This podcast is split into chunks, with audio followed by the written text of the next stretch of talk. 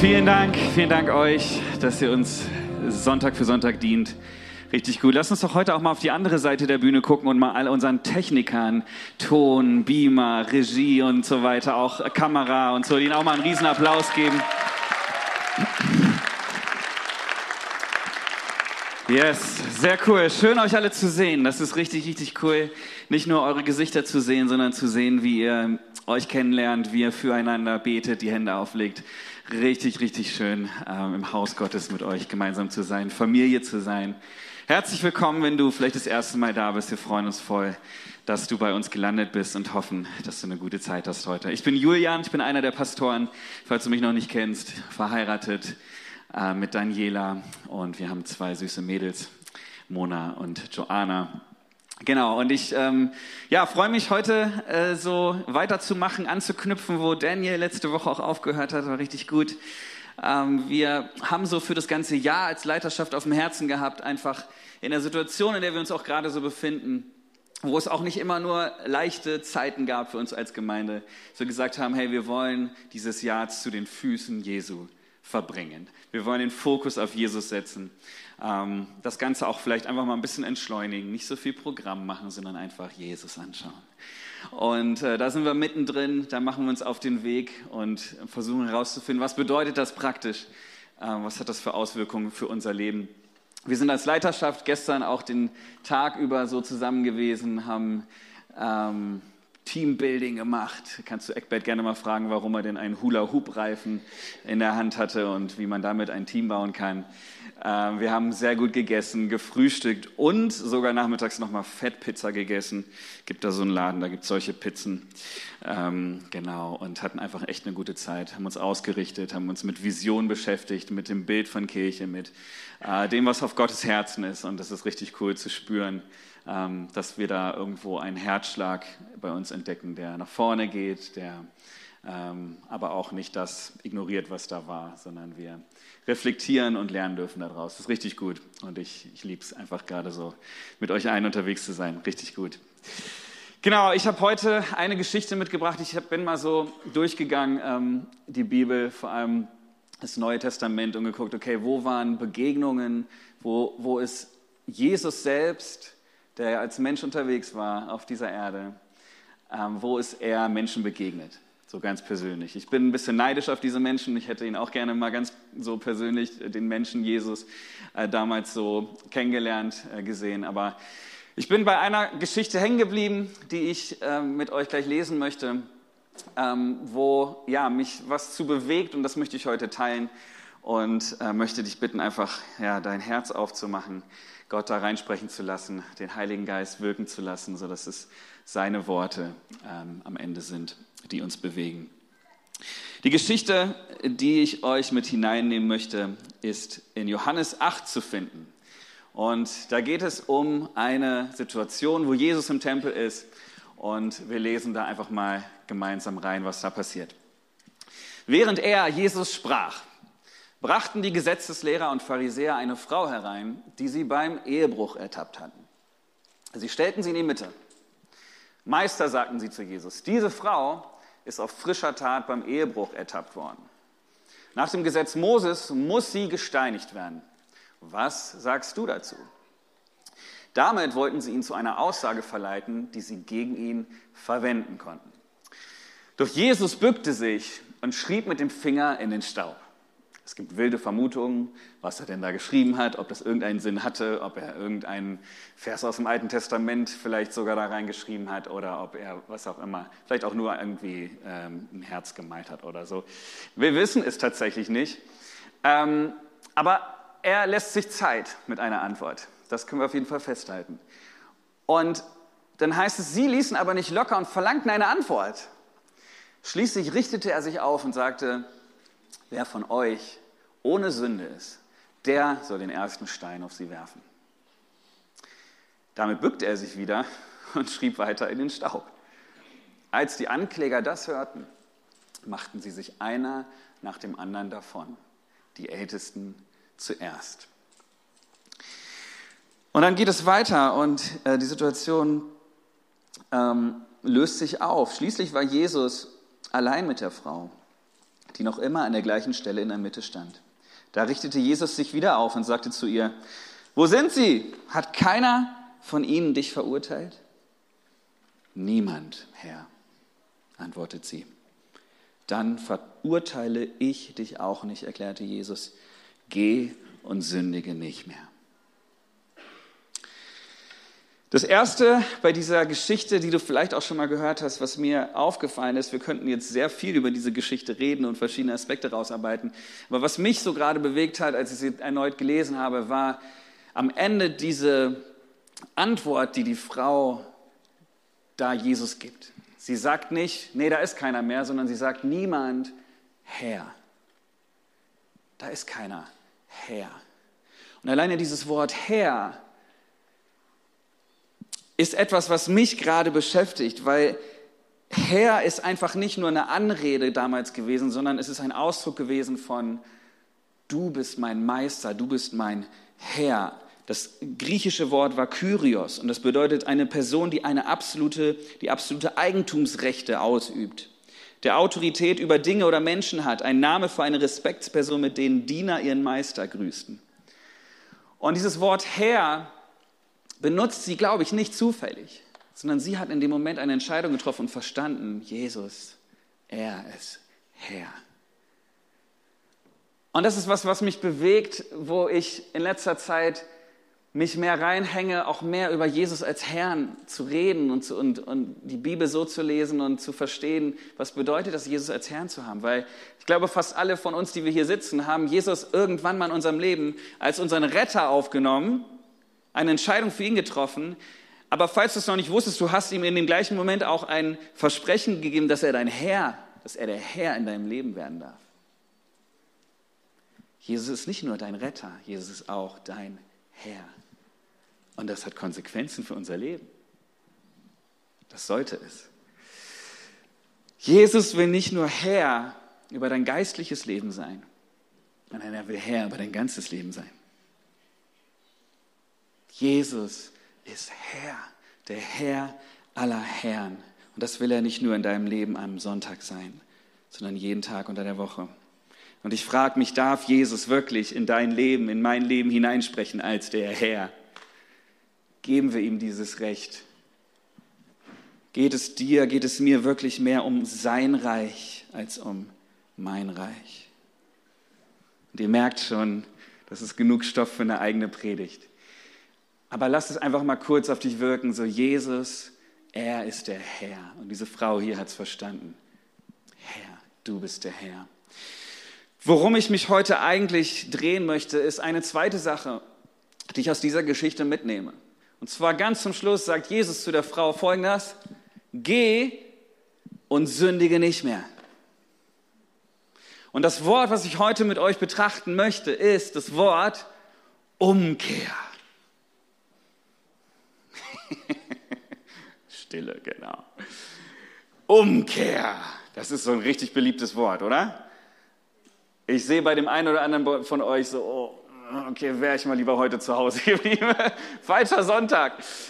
Umkehr ist kein beliebtes Wort, oder? Buße. Umkehr. Weißt du, wer schuld daran ist, dass wir diese Assoziationen haben, dass das für uns irgendwie ein schlechtes Wort ist? Die Prediger. Die Prediger. Tu Buße, kehr um. Vielleicht hast du auch schon mal, ich habe noch mal ein Bild gefunden, vielleicht hast du in der Stadt schon mal Folgendes gesehen. Die Typen mit dem Schild. Repent. Ohne Jesus steht da, wirst du in der Hölle, im ewigen ähm, Flammenmeer verbrennen. Burn in or burn in hell, repent or burn in hell steht da, genau. Also kehre um oder du wirst in der Hölle ähm, verbrennen. Ja, und dann vielleicht mit Megafon irgendwie auf einer Bananenkiste wirst du angeschrien, kehr um. Ist irgendwie kein schönes Wort, oder? Umkehr ah, haben wir irgendwie nicht als positiv abgespeichert. Kehr um. Geh und sündige nicht mehr, sagt Jesus zu der Frau. Und ich frage mich, ist das überhaupt möglich? Wir wissen nicht, wie die Frau danach weitergelebt hat. Wir erfahren leider nichts über sie, wie sie danach gelebt hat. Ähm, aber eins kann ich dir sagen, nicht mehr zu sündigen, so heilig du auch unterwegs bist, das wird ihr nicht gelungen sein. Aber trotzdem hat sie einen Moment der Umkehr erlebt. Und das ist das, worauf ich hinaus möchte heute, ist, dass Begegnung mit Jesus zu seinen Füßen, wie auch immer diese Begegnung aussieht, dass Begegnung mit Jesus Umkehr bewirkt. Umkehr bewirkt. Und wie gesagt, Umkehr ist kein beliebtes Wort. Buße ist genauso unbeliebt. Reue, all diese Wörter, wo, wir, äh, wo es sich in uns zusammenzieht. Aber Umkehr ist etwas, was Jesus extrem wichtig war. Wenn du dir anschaust, Jesus ist aufgewachsen und in dem Moment, wo er seinen öffentlichen Dienst beginnt, wo Johannes der Täufer ihn vorstellt und ins Spiel bringt und Jesus quasi seine, seinen Dienst beginnt, seine allererste Predigt, schaut mal, was er sagt. Können wir den Vers haben? Von da an begann Jesus zu predigen, der Beginn. Hört auf zu sündigen und kehrt um zu Gott, denn das Himmelreich ist nah ist das allererste, was er sagt. Kehrt um. Die Antrittsrede quasi von Jesus. Jesus sagt in Lukas 5, Vers 32, ich bin gekommen, um Sünder zur Umkehr von ihren Sünden zu rufen und nicht, um meine Zeit mit denen zu verbringen, die sich schon für gut genug halten. Umkehr war Jesus, ist Jesus, also wichtig. Deswegen glaube ich, ist es wichtig, dass auch wir wissen, was ist überhaupt Umkehr, oder? Was bedeutet Umkehr eigentlich? Denn Umkehr ähm, erklären viele Prediger folgendermaßen. Wende dich ab von der Sünde und kehr dich Gott zu. Wende dich ab von Sünde, sündige nicht mehr und wende dich Gott zu. Schon mal von irgendeinem Prediger gehört? Das ist allerdings nicht das, was Umkehr eigentlich bedeutet. Wenn du dir das biblische Wort im Griechischen anschaust, was hier benutzt wird für Umkehr in der Bibel, dann ist es Metanoia. Und Metanoia besteht aus zwei Teilen. Meta ist einmal die, weiß es jemand? Veränderung. Meta bedeutet Veränderung. Und Neuer bedeutet der Verstand, das Denken. Es geht bei Umkehr also eigentlich um eine Veränderung unseres Denkens. Das ist interessant, oder? Es geht um einen Sinneswandel. Das war für mich total die Offenbarung. Es bedeutet nicht einfach nur, jetzt hör auf zu sündigen, streng dich an und ähm, geh wieder mit, mit Gott und seine Wege, sondern es bedeutet, es fängt an in einem Sinneswandel. Es bedeutet Veränderung unseres Denkens, unsere Meinung ändern. Und letztendlich ist das, was, was dort in uns passiert, etwas, was Gott mit uns macht. Wenn du willst, die Erlösung, dein Glaube und auch Umkehr sind alles Dinge, die Gott, wo Gott uns zieht, wo sein Geist uns zieht, wo sein Geist uns hinbewegt zu einem Sinneswandel, hin zu Umkehr. Er öffnet unsere Augen, er öffnet unsere Herzen und verändert sie. Römer 2, Vers 4 sagt, Siehst du nicht, wie Gottes Freundlichkeit, wie seine Güte dich zur Umkehr bringen will? Gott macht es auf eine sanfte, auf eine gnädige, auf eine gütige Art. Mit anderen Worten, du kannst dein Herz eigentlich nicht verändern. Nur Gott kann dein Herz verändern. Aber du kannst dein Denken ändern. Seid ihr noch mit mir? Und ich glaube, es ist total wichtig, dass wir das tun. Dass wir unser Denken immer wieder verändern. Der Talmud sagt folgendes: Achte auf deine Gedanken, denn sie werden zu Worten. Achte auf deine Worte, denn sie werden zu Handlungen. Handlungen werden zu Gewohnheiten. Gewohnheiten werden deinen Charakter prägen und dein Charakter bestimmt dein Schicksal. Womit fängt es an? Mit unseren Gedanken. Und die Bibel, Gottes Wort, sie sollte unsere Gedanken prägen. Wenn wir regelmäßig darin lesen und darüber nachdenken, werden wir diese neue Denkweise immer wieder empfangen, von der es heißt, Römer 12, Vers 2, deshalb orientiert euch nicht am Verhalten und an den Gewohnheiten dieser Welt, sondern lasst euch von Gott durch Veränderung eurer Denkweise in neue Menschen verwandeln. Dann werdet ihr wissen, was Gott von euch will. Das ist das, was gut ist, was ihn freut, was seinem Willen vollkommen entspricht. Metanoia, eine Veränderung unseres Denkens. Die Bibel sagt uns aber auch, dass die Veränderung unseres Denkens auch Taten zur Folge haben muss. Da heißt es in Apostelgeschichte 26 zum Beispiel, ich habe zuerst den Juden in Damaskus, dann denen in Jerusalem und in ganz Judäa sowie auch den Nichtjuden gepredigt, dass sie sich von ihren Sünden abwenden und zu Gott bekehren müssen. Und jetzt kommt's, durch ihre guten Werke sollen sie beweisen, dass sie ihr Leben geändert haben. Also das hier oben zu ändern, es muss eine Auswirkung haben, die sichtbar ist auch in unserem Leben durch das, was wir tun, in dem, was wir tun, in dem, wie wir Dinge tun. Die volle biblische Definition von Umkehr lautet also eine Änderung des Denkens, die eine Änderung der Taten zur Folge hat. Es gehört zusammen, aber es ist wichtig, in welcher Reihenfolge wir da rangehen. Das bedeutet Umkehr. Umkehr, ihr Lieben, ich hoffe, ich kann euch den Zahn heute ein bisschen ziehen. Es ist kein böses Wort. Es ist ein gutes Wort. Wir haben das so geprägt durch diese ganzen Prediger und oh, kehre um. Aber stell dir doch mal vielleicht vor, wie Jesus das so voller Freundlichkeit sagt zu dir heute. Hey, kehr um. Mit aller Sanftheit, mit aller Güte. Stell dir vor, wie er dich anschaut mit, deinen, äh, mit seinen Augen voller Freundlichkeit und sagt, ich weiß, was am besten ist für dich. Hey, kehr um. Kehr um. Kehr um. Es ist ein gutes Wort. Ich hoffe, das kannst du heute mitnehmen. Umkehr ist kein böses Wort. Es ist ein gutes Wort. Gutes Wort. Und mit einem Missverständnis, dem du vielleicht glaubst, möchte ich heute auch nochmal aufräumen. Und zwar ist es, dass manche Christen denken, Umkehr ist etwas, das habe ich einmal in meinem Leben. Das ist eine einmalige Sache. Ich kehre um, ich treffe eine Entscheidung für Gott in meinem Leben, ich kehre um und ab da brauche ich nie wieder umkehren. Wie vermessen. Umkehr ist etwas, was kontinuierlich Teil unseres Lebens als Jesus-Nachfolger da sein muss. Jeden Tag, ihr Lieben. Ich brauche Umkehr, jeden Tag. Frag meine Frau. Ich brauche Umkehr, jeden Tag. Es ist nichts, was einmalig passiert und dann hast du mit dem Thema abgeschlossen. Wir brauchen es jeden Tag.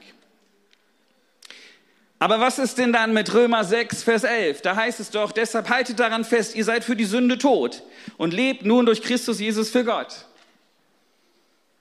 Muss ich denn da noch umkehren?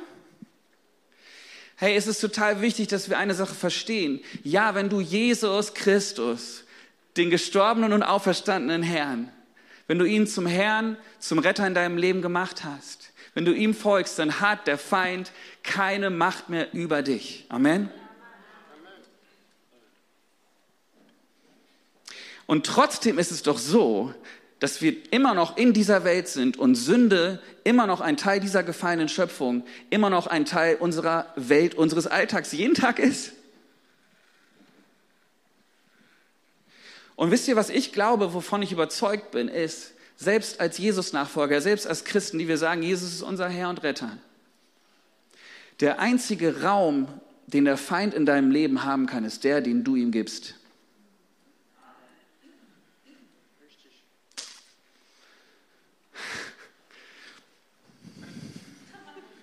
Ich sehe ein paar, ein paar grummelige Gesichter gerade.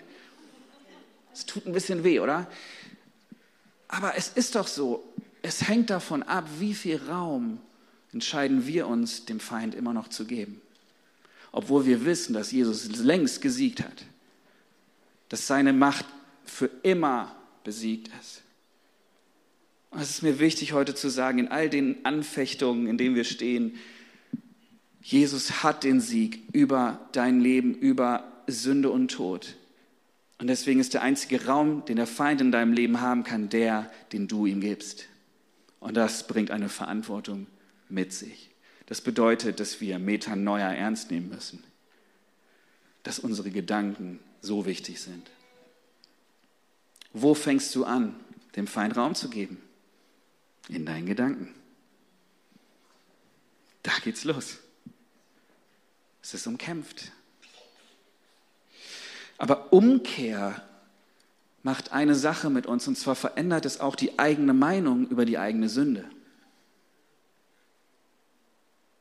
Ich bin nicht mehr Gefangener dieser Sünde, sondern ich kann immer wieder meine Gedanken erneuern und sagen, nein, ich weiß, wie wir heute gesungen haben, ich weiß, wer ich bin, ich bin ein Kind Gottes.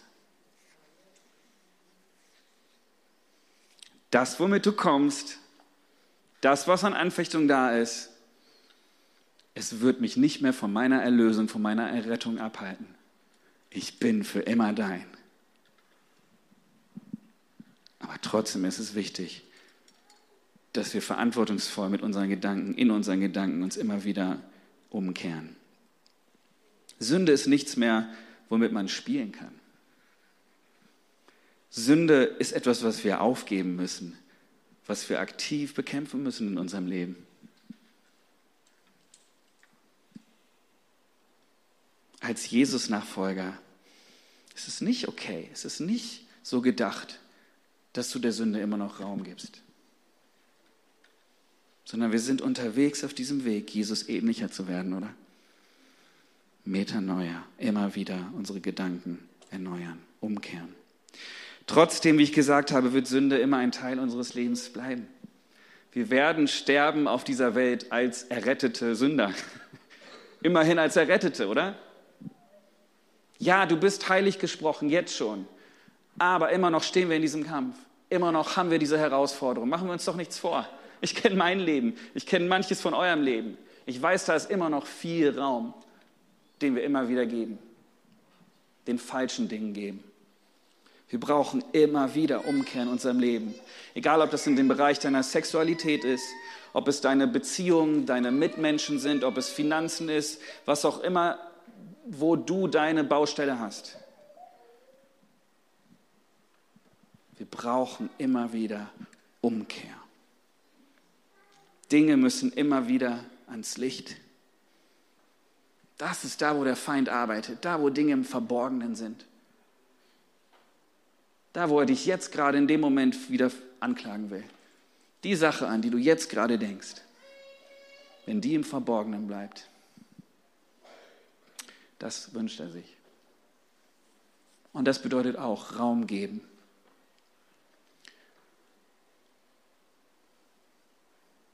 Es beginnt in unseren Gedanken. Es beginnt damit, dass du Sünde Raum gibst. Und ich weiß, es wird gerade immer unangenehmer hier drin. Aber mir war es so ein Anliegen, nicht nur über Jesus als unseren Retter zu sprechen, sondern auch über ihn als unseren Herrn. Wenn wir das ernst nehmen, ihm zu folgen, dann bedeutet es auch kein Spiel mehr mit Sünde.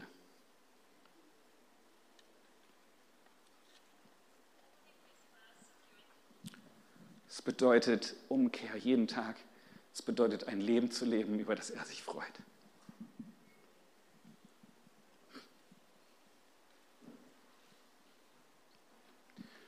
Und ich weiß von mir, das ist nicht jeden, so, jeden Tag so.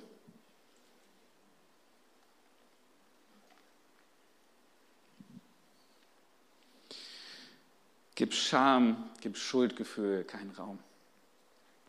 Lass Dinge nicht im Verborgenen. Gib Stolz keinen Raum, der dich von Umkehr abhalten will. Boah, Leute, wir sind alle so stolz unterwegs. Schwäch zu zeigen, oh. Puh. Zuzugeben, ich habe Unrecht. Schwer, oder? Das sind die Momente, wo wir merken, wie unheilig, wie unfertig, wie unperfekt wir noch unterwegs sind, oder? Wir brauchen jeden Tag Umkehr, wir brauchen Jesus. Und das Ziel ist nicht, auf dieser Welt perfekt zu werden. Das Ziel ist nicht eine Werkegerechtigkeit. Das Ziel ist, in Gnade aus Gnade zu leben jeden Tag. Aber die Frage ist, ist es uns überhaupt noch ein Anliegen, nach Gottes Werten zu leben?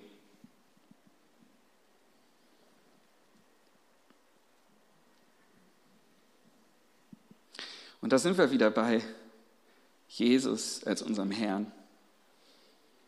Denn wenn wir Jesus als unseren Herrn anerkennen, dann sollten uns seine Gedanken für unser Leben wichtig sein, oder? Jesus empfiehlt uns das sogar am Ende der Bergpredigt. Er sagt sehr viel, ihr könnt die Bergpredigt gerne mal für euch durcharbeiten. Er schließt die Bergpredigt ab folgendermaßen. Er sagt, wer auf mich hört und danach handelt, der ist klug.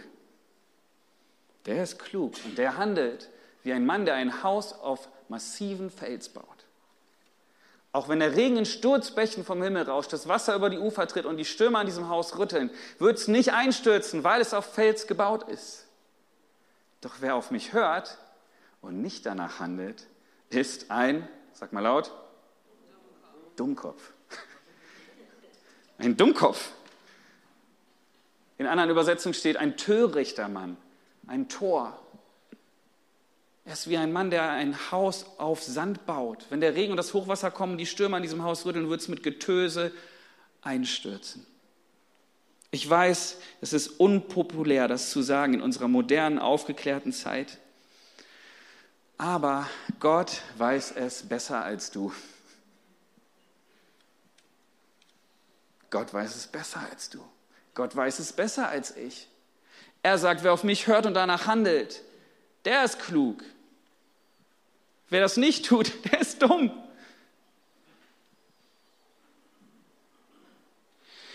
Du kannst nicht einfach Teile der Bibel nehmen und als Jesus-Nachfolger sagen, ich pick mir nur die Sachen raus, die mir schmecken und die mir gefallen. Das ist ja alles alte, alt, sind ja alte Kamellen von damals. Das ist ja heute nicht mehr relevant in unserer modernen Zeit. Was du in dem Moment machst, ist, dass du sagst, du weißt es besser als Gott.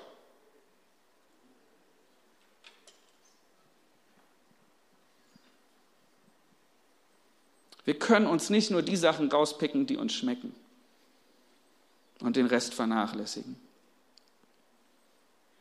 Wenn du Jesus liebst und ihm folgst, dann gibt es auch ein weiteres unbeliebtes Wort, das wir auch nicht sehr gerne hören, und das ist Gehorsam.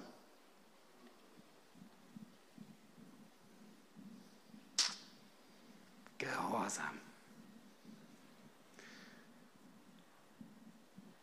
Gehorsam ist die Liebesprache Gottes, wusstest du das? Ich habe vor zwei Jahren, glaube ich, darüber mal ges äh, gesprochen, auch gepredigt, kannst du dir auch gerne mal äh, anhören. Gehorsam ist etwas, was Gott ehrt. Jesus selbst spricht in Johannes 15 zu seinen Jüngern und sagt, kurz bevor er gefangen genommen wird, sagt er ihnen nochmal, was ihm wichtig ist. Er sagt, ich habe euch genauso geliebt, wie der Vater mich geliebt hat. Bleibt in meiner Liebe. Wenn ihr mir gehorcht, und ihr Lieben, ihr seid auch heute als Jesus-Nachfolger, als seine Jünger hier, hoffe ich. Das bedeutet auch für dich, wenn du mir gehorchst, sagt Jesus heute zu dir, bleib in meiner Liebe, genauso wie ich meinem Vater gehorche und in seiner Liebe bleibe. Ich sage euch das, damit meine Freude euch erfüllt. Ja, eure Freude soll vollkommen sein. Er sagt uns das nicht, dass wir ihm gehorchen sollen, weil er uns einfach nur eine reinwürgen will. Ah, ich weiß es eh besser als du. Sondern sein Ziel dahinter ist, wie ein liebender Vater, er weiß, was besser ist für uns. Er weiß, was das Beste ist für uns. Das Ziel ist, dass uns Freude erfüllt, vollkommene Freude, dass uns Freiheit erfüllt, dass wir ein Leben leben, wie er es sich wünscht, dass wir die Pläne für unser Leben annehmen, die er für uns hat und nicht nach unseren eigenen Dingen immer nur unterwegs sind und sagen, ja Gott, bitte segne du meinen Plan.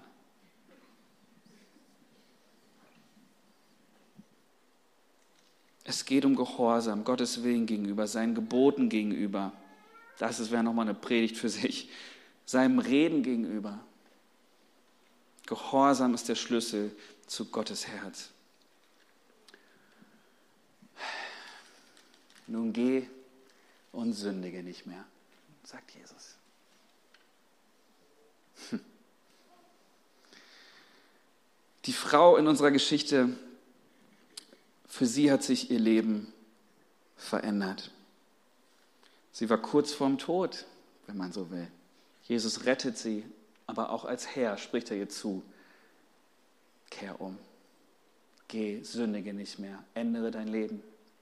Du gehörst jetzt zu mir. Sie hatte einen klaren Action-Step. Und ich bin mir sicher, dass sie zumindest probiert hat, umzukehren. Die Begegnung mit Jesus bewirkt Umkehr in unserem Leben. Auch heute noch. Übrigens frage ich mich auch, was es in dem Leben ihrer Ankläger verändert hat, die alle standen mit ihren Steinen in der Hand. Wer ohne Sünde ist, werfe den ersten Stein. Uff. Ich glaube, sie fing auch an, umzudenken. Metanoia.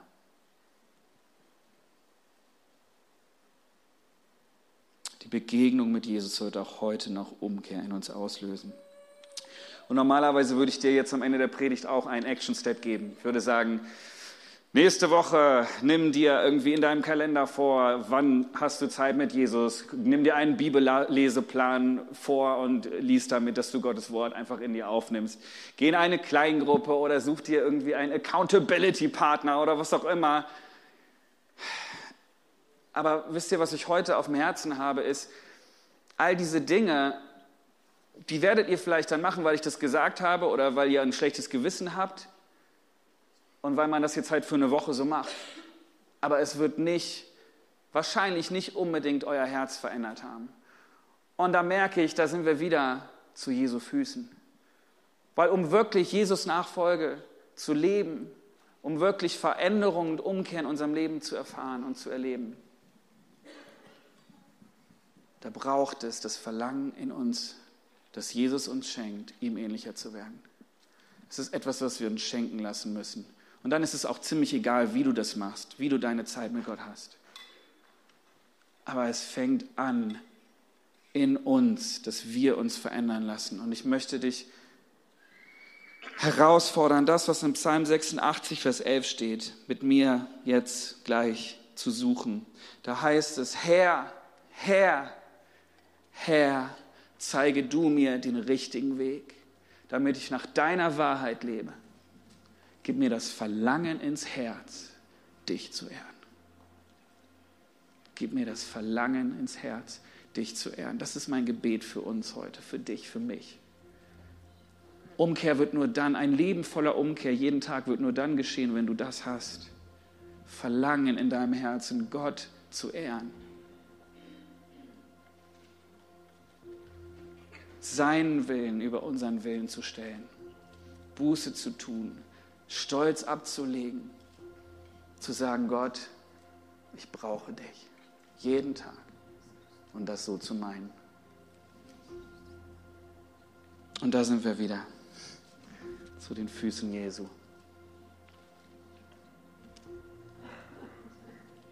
Jesus, wir legen alles ab, Herr. Jeden Stolz, alles, was uns zurückhalten will, dir unser Leben hinzulegen und umzukehren, Herr. Wir erklären voller Demut, wir brauchen dich. Wir brauchen dich, unseren Retter und unseren Herrn Jesus. Heiliger Geist, danke, dass du uns gerade jetzt füllst mit Gottes guten Gedanken. Wir brauchen die, wir brauchen deine Gedanken. Wir brauchen immer wieder Umkehr.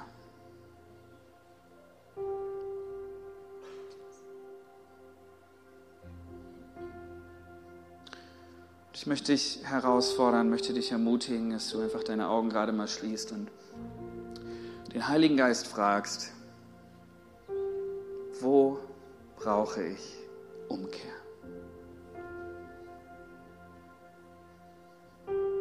Wir werden gleich nochmal in ein Lied einsteigen. Kannst du Gott buchstäblich Raum geben, Raum schaffen, dass er kommt mit seinen guten Gedanken, dass er dich zur Umkehr führt. Und das, was du jetzt gerade offenbart bekommst von ihm, kannst du ihm dann gleich abgeben, kannst du ans Licht bringen. Und wenn du magst, dann sagst auch jemand anders, vertrau dich an. Nimm das ernst heute. So die eine Sache, die zwei Sachen, was auch immer gerade jetzt so in deinen Gedanken da ist, wo du weißt, Gott spricht zu dir in diesem Moment und ruft dich und zieht dich zur Umkehr.